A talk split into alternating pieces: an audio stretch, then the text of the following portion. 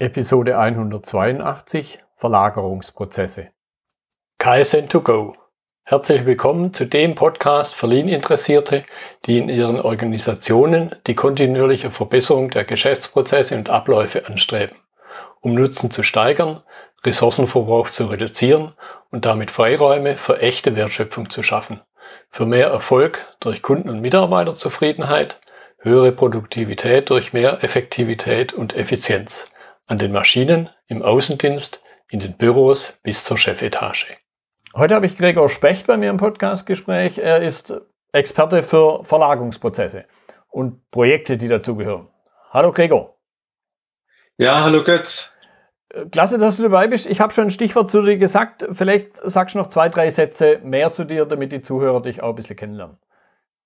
Ja, also erstmal vielen Dank für die Einladung und ich freue mich natürlich bei dir als äh, Lean-Experte so ein Thema besprechen zu können. Projektmanagement bei Werksverlagerungen, das ist mein Thema.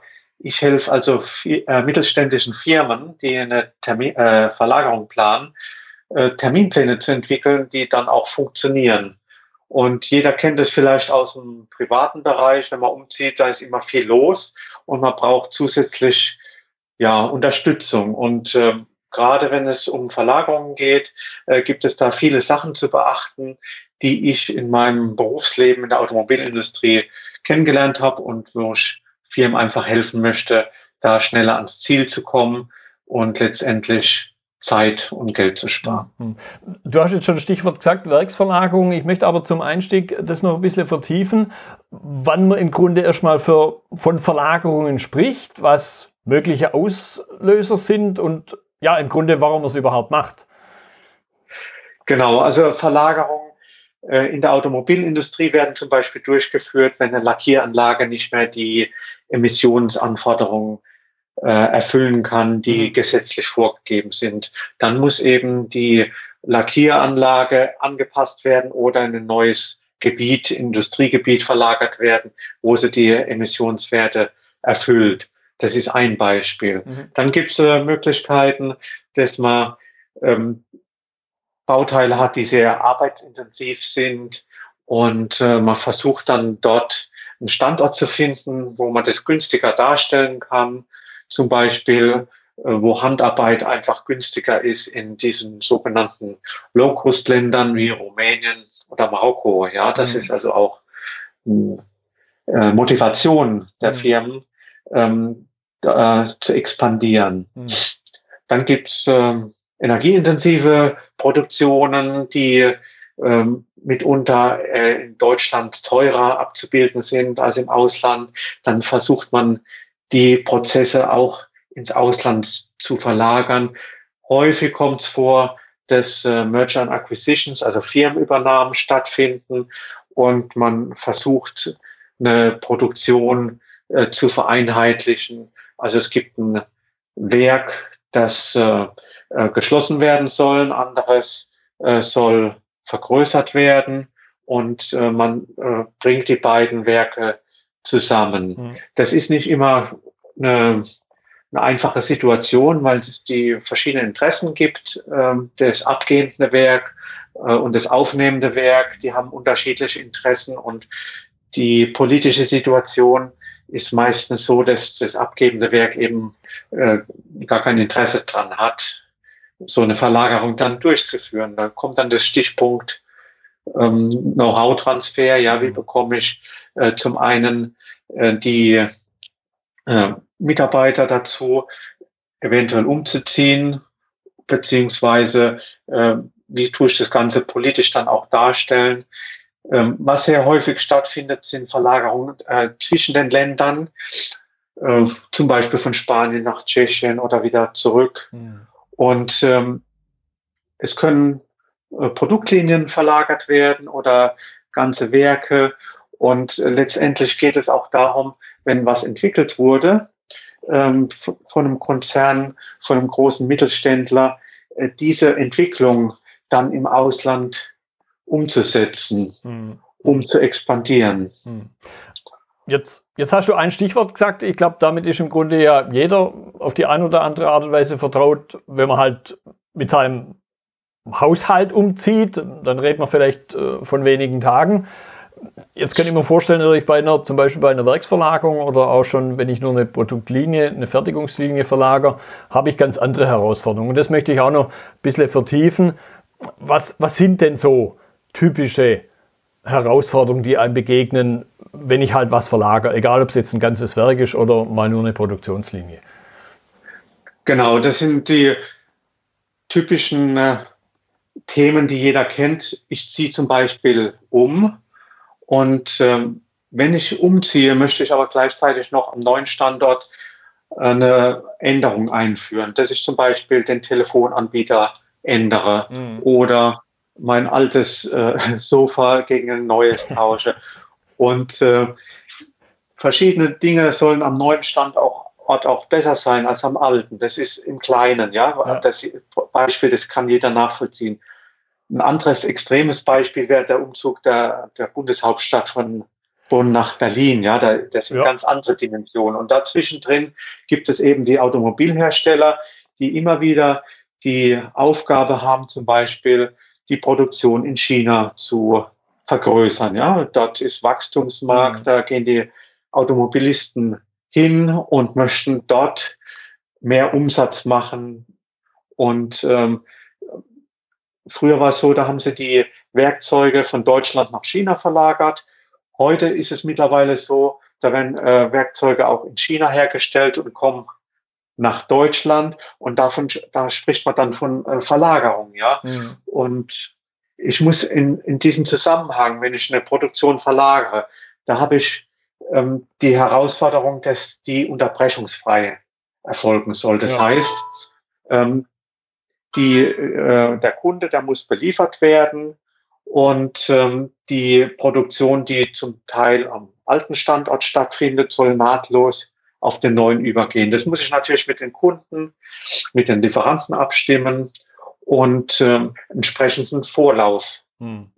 schaffen. Ja, da brauche ich vielleicht Zusatzschichten an einem Samstag, äh, Lagerflächen muss ich irgendwo bereitstellen. Ich muss die gesamte Supply Chain anschauen, die Lieferanten einbinden, die Kunden um Erlaubnis fragen. Hm. Ich habe sehr viele Interessensvertreter, auch Stakeholder genannt. Ja, ja. Und ich brauche letztendlich auch Maschinentransporte, ja, wenn ich also eine ganze Maschine umziehe, dann ist die Frage, wie nehme ich die dann am neuen Standort wieder in Betrieb, wenn ich dort keine Leute habe, die da, mhm. sich damit auskennen, ja, mhm. da kann ich schon fragen, ähm, der Lieferant, der die geliefert hat, hilft er mir dabei? Ja, das ist dann eine, eine Lösung, die dann ähm, dieses Problem lösen könnte. Mhm. Und letztendlich ist eine Verlagerung immer ein Anlauf von einem neuen Werk und ein Runterfahren ja. äh, von einer bestehenden Produktion. Und das sind zwei komplexe Vorgänge, die ähm, immer zusammenspielen müssen. Eine besondere Herausforderung ist natürlich, ich habe oft unterschiedliche ERP, also Enterprise Resource Planning beziehungsweise SAP-Systeme. Mhm. Die müssen zusammenspielen. Ich brauche eine gemeinsame Datenstruktur, die miteinander spricht, sich versteht. Dann muss ich dort diese Zeit, ähm, äh, die Zeit, die das braucht, berücksichtigen. Letztendlich ist immer ganz entscheidend, dass ich in den Leuten der Köpfen ein gemeinsames Bild von, vom Zeitablauf erzeuge. Mhm. Ja, das mhm. heißt, wenn ich einen geeigneten Terminplan habe, irgendeinen Gantt-Chart oder ein MS Project Plan und die Leute finden sich da wieder und die wissen, äh, so funktioniert das und das ist zum ja zum äh, äh zum Wohl des Kunden, was wir hier tun. Mhm. Äh, dann habe ich eigentlich den ähm, einen guten Weg für eine Verlagerung. Mhm. Das ist also die Voraussetzung, dass, dass ich äh, ein Bild in den Köpfen erzeuge, wie das alles abläuft hintereinander, wie das verschachtelt ist, welche Abhängigkeiten es da gibt. Mhm. Ja. Ja, ich, weil, weil du das Stichwort ERP-System genannt hast, äh, könnte ich mir durchaus vorstellen, dass das wenn man zum Beispiel eine ERP-System Einführung hat, dann ist das ja oft eine Sache, mit der die Beteiligten wahrscheinlich das erste Mal konfrontiert werden. In, in der Regel macht man sowas nicht jeden Tag und auch nicht jedes Jahr und wahrscheinlich auch vielleicht bloß mal alle zehn Jahre oder unter Umständen auch gar nicht mhm. innerhalb seines Berufslebens. Ja. Ich könnte mir jetzt vorstellen, dass das mit einer Werksverlagerung äh, unter Umständen ähnlich ist, wenn man nicht jemand wie, ist wie du, der sich mit solchen Sachen im Schwerpunkt beschäftigt, oder? Absolut. Das ist gerade die ähm, Möglichkeit, die ich den Firmen biete, dass ich sage, ich habe jetzt schon so viele Verlagerungen organisiert, mhm. mitgemacht, beobachtet. Ich kenne da die ein oder anderen Hürden, die dort entstehen. Selbst bei einer einfachen Verlagerung in Deutschland kann es sein, von Deutschland nach Deutschland. Mhm. Man tut dabei noch schnell mal den Telefonanbieter wechseln. Ja. Das führt zu Verzögerungen von mehreren Wochen, mhm. nur weil man es eben nicht richtig geplant hat. Ich weiß, ich, ähm, niemand kann alles vorhersehen. Aber wenn man mal eine Grundsatzplanung äh, macht, ja, dann ist es auf jeden Fall sehr vorteilhaft, um dort äh, dieses Bild zu erzeugen für alle Beteiligten, äh, wie das alles zusammenhängt, was alles koordiniert werden muss. Und wenn man gerade noch im Kontext mit ausländischen Verlagerungen spricht, mm, von Deutschland nach Rumänien oder ähm, nach Polen oder eine Verlagerung nach USA, muss man auch noch die Aspekte von Kommunikation, Werte, Kultur beachten. Ja, also auch das lineare Zeitverständnis, das wir in der europäischen und ich sage jetzt mal westlichen Hemisphäre haben, das ist nicht überall gegeben. In Afrika und Asien ist das ganz anders. Mhm. Äh, wir, wir gehen davon aus, Zeit ist was Lineares, was so vergeht. Und äh, in anderen Kulturen ist einfach ähm, da sozusagen ein, das ist wie ein Kaugummi, was man ziehen kann. Also ja. da kann eine Stunde, äh, das kennt auch jeder, ähm, das hat auch schon Einstein gesagt, ja, äh, dass eine Stunde äh, im Arm der Geliebten äh, relativ kurz sein kann und äh, ja, eine Stunde in einer unangenehmen Situation einem relativ lang vorkommt, ja. ja. ja. Und äh, wenn man dort eben diese Themen äh, äh, kombiniert, zum Beispiel in Italien. Ich war eine Zeit lang in Italien. Ich habe dort eine Verlagerung gemacht. Ähm, die Italiener sind genauso zuverlässig, was die Zeiten angeht, wie die Deutschen. Mhm. Nur alles mal ein Faktor drei. Fünf Minuten, cinque mhm. Minute ist eine Viertelstunde. Ja. Morgen ist drei Tagen. Okay. Äh, nächste Woche sind drei Wochen. Wenn man das weiß, das funktioniert alles wunderbar. Man muss einfach ähm, das Verständnis für die andere Kultur, für die anderen, ähm, ähm, ja, für die anderen Menschen äh, mitbringen. Und ähm, es fängt auch bei der, äh, bei, der, bei der Sprache an, bei den Werten, die vertreten werden. Und wenn man das eben von Anfang an alles berücksichtigt, dann hat man eine saubere mhm. Verlagerung und äh, bekommt die auch äh, just in time. Ja. Gut, jetzt, jetzt, hast du schon ein oder, den einen oder anderen Punkt, in Anführungszeichen Fehler, Probleme genannt, die halt auftreten. Was, was es denn noch? Was, was ist dir, dir so in der Vergangenheit noch passiert? Also ähm, das, das habe ich jetzt angesprochen, kurz mit den äh, Sprachen, Werte, Kultur. Ja, mhm. Äh, oft werden auch die Kosten, die man am neuen Standort hat, unterschätzt. Man denkt zum Beispiel, ja, wenn ich nach Polen gehe, sind die Stromkosten niedriger. Ja, Gegenteil kann der Fall sein, die können dort höher sein. Mhm. Typischer Fehler ist, man unterschätzt die Komplexität, mhm. weil ich auf der einen Seite ähm, gleichzeitig was Neues schaffe und was Altes abbaue. Ich mhm. habe eine Transformation. Ja, und wenn ich die Transformation, ähm, die dort stattfindet, äh, nicht alle Beteiligten berücksichtige, dann kann ich sehr schnell auf äh, Blockaden stoßen äh, und äh, in Machtkämpfe verwickelt werden, die man mhm. nicht äh, braucht, wenn man das äh, vorher äh, ganzheitlich durchdenkt. Ja, ja. ja da, da, da kommt jetzt gerade eine Situation, Stakeholder Management hast du vorher auch gesagt, in den Sinn hatte ich jetzt auch gerade vor ganz kurzem eine Situation erlebt, wo wir in einem sagen wir, etwas größeren Kreis, 15 Personen zusammensaßen und mal über Stakeholder in einem bestimmten Kontext reflektiert haben. Und ich hatte so im Vorfeld gedacht, naja, 15, 20 werden sein. Und dann haben wir das zu zweit moderiert und irgendwo hatte ich das Gefühl, oder wir beide hatten das Gefühl, hey, da kommt noch irgendwas. Und dann sind wir zum Schluss, haben wir bei 32 aufgehört. Und dann mhm. haben wir das in einem anderen Kreis vorgestellt. Und da sind nochmal drei gekommen. Das heißt, wir sind am Ende im Grunde fast beim Doppelten gelandet. Also da aus dem Punkt glaube ich, solche Dinge, Planung, ist das ja auch eine Situation, Stakeholder Management gehört auch mhm. zur Planung, einfach nicht übers Absolut. Knie brechen, sich mal genug Zeit nehmen.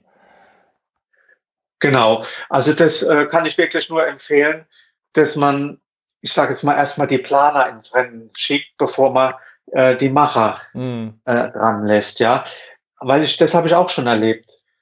Ähm, da sind Macher am Werk. Mhm. Ja, da war ich äh, in einer Gruppe von ähm, zehn Projektleitern. Jeder Projektleiter hatte 50 Terminpläne okay. für sein Projekt. Ja. Der, der Leiter, also der äh, Programmleiter, ja. der, dessen Wand war voll mit Terminplänen. Der hat den Wald vor lauter Bäumen nicht gesehen, bis mhm. ich mal angefangen habe, das auf eine DIN A3-Seite für sämtliche Projekte zusammenzuschrumpfen. Ja. ja, so dass man noch überhaupt sieht, wo vorne und hinten ist. So, das, das, ähm, ich schätze das absolut, wenn Leute sagen, okay, wir haben jetzt 30 Stakeholder, jetzt fangen wir mal mit irgendwas an und hauen irgendwo mal einen Nagel in, in den Boden oder irgendwo hin. Mhm. Ja, ähm, das, ähm, das schätze ich sehr, ja, dass es diese Initiativen Typen gibt. Aber ich bin mehr so dieser man sagt die blauen Typen, die Logiker, die irgendwie äh, Sachen durchdenken, durchplanen und, äh, und dann ans Werk gehen. Und äh, ja, es ist einfach die Zusammenarbeit mit den verschiedenen äh, Stakeholdern, die man alle hat, die Berücksichtigung, das, äh, Blick einfach aufs Ganze zu haben. Und äh, ich glaube, da kann ich den Firmen auch unterstützen, mhm. sie dort weiterzubringen, weil viele Firmen, wie du vorhin gesagt hast, ERP-Systeme einzuführen. Ähm, das macht man einmal ja und dann war's das, ja. Und diese Erfahrung, die wird ja dann nicht unbedingt benutzt, um zehn Jahre später nochmal ein anderes RP-System einzuführen. Ja. Äh, und so ist es eben, äh, wenn Leute sagen, okay, da gibt's äh, Expertise, die gibt's mit einem Outside-the-Box-Denken von außen und die hole ich mir jetzt rein. Und ähm, dann können die Firmen wirklich massiv Zeit sparen und letztendlich Geld. Mhm. Gut. Was, was, was sind denn so deine, sag, sag mal, Tipps, also Dinge, die, die man immer wieder berücksichtigen kann, speziell eben, und im Grunde haben wir die ganze Zeit über das Planungsthema geredet, das Durchführen, wenn wir dann die Macher im Boot haben. Ich glaube, das ist dann fast mhm. das kleinere Problem. Was, was sind so Tipps für die Initiierung speziell von Verlagerungsprojekten? Also wie gesagt, äh, das ähm, Analysieren und Planen ist eine Vorarbeit, die man da gerne leistet. Und wenn ich dann ähm, die vordefinierten Reaktionspläne zum Beispiel mir äh, irgendwo hinlege. Früher war ein bekanntes Mittel, ist auch heute noch FMEA, ja, das sind mm. Qualitätsmanagement-Tools, da werden eben Risiken abgeschätzt ja. und äh, bewertet. Ähm, heute hat man natürlich genauso noch das Chancenmanagement auch sehr stark im Fokus, dass man schaut, ja, was kann ich denn äh, dadurch noch zusätzlich gewinnen, vielleicht über das hinaus, was ich erwarte. Ja, dass man auch noch diesen positiven Aspekt damit reinbekommt. Und äh, man soll natürlich auch sagen, ähm, man, man muss auch mal die Bedenkenträger zu Wort kommen lassen, weil mhm. nicht alles, was die sagen, ist unbedingt, äh, weil sie das Projekt sabotieren wollen, sondern es können echte Hürden sein, die es zu umschiffen gilt. Ja, und wenn man dann auf dieses Ganze eine Antwort hat und vordefinierte Pläne, dann kann ich da ähm, äh, sagen, okay, haben wir bedacht, wir hatten es äh, nicht damit gerechnet, jetzt ist jetzt da das Problem, jetzt müssen wir es halt lösen. Mhm. So. Das sind also die äh, die, die Tipps, die ich geben kann. Ja, dass ich also ähm, letztendlich, ähm, ich biete auch an den Firmen, ähm, dass sie von mir eine Checkliste bekommen, wo ich letztendlich äh, mit ein paar wichtigen Fragen ganz essentielle Dinge abfrage. Wie ist das mit dem Change Management auch noch? Mhm. Weil während der Verlagerung finden ja noch Änderungen statt. Der Kunde möchte ja irgendwas in der gleichen Zeit auch noch mitgeändert haben. Ja, wie ist es damit geregelt? Wie, wie ist die ganze Dokumentation? Was muss ich ähm, im Zusammenhang mit der Verlagerung äh, vorhalten? Ja, und da kann ich natürlich dieses ähm, Verlagerungsthema ähm, unter diesem Aspekt mir anschauen und sagen, okay, wir wollen das auch noch äh, berücksichtigen. Und ähm, da ähm, kann ich nur sagen, wenn die Firmen in dem Bereich ähm, Expertise brauchen, mhm. dann können sie sich gerne äh, mit mir mal in Verbindung ja, setzen. Ja. Ähm, ich habe auch ein Partnernetzwerk, in dem ähnliche Themen genauso abgearbeitet werden. Und das ist einfach mein Angebot. Mhm. Wenn eine Firma möchte, kann sie mir eine äh, E-Mail zum Beispiel schreiben, info at specht-konzepts mit s am Schluss.de, um dort einfach äh, ihre Situation mal mit mir zu besprechen. Und ich würde mich freuen, wenn man da ähm, ja die Hürden, dies geben kann, ja. äh, möglichst äh, klein halten. Ja, ja. ja im, im, im Grunde habe ich auch sowas rausgehört, auch wenn du den, glaub, den Begriff nicht verwendet hast, wie Notfallpläne. Also sprich, eine, ja. eine Feuerwehr ist ja nicht bloß dazu da oder hilft mir nicht bloß Feuer zu löschen, wenn es mal ausgebrochen ist, sondern man kann die ja durchaus fragen, eben, okay, was kann ich im vorbeugenden Brandschutz zum Beispiel machen?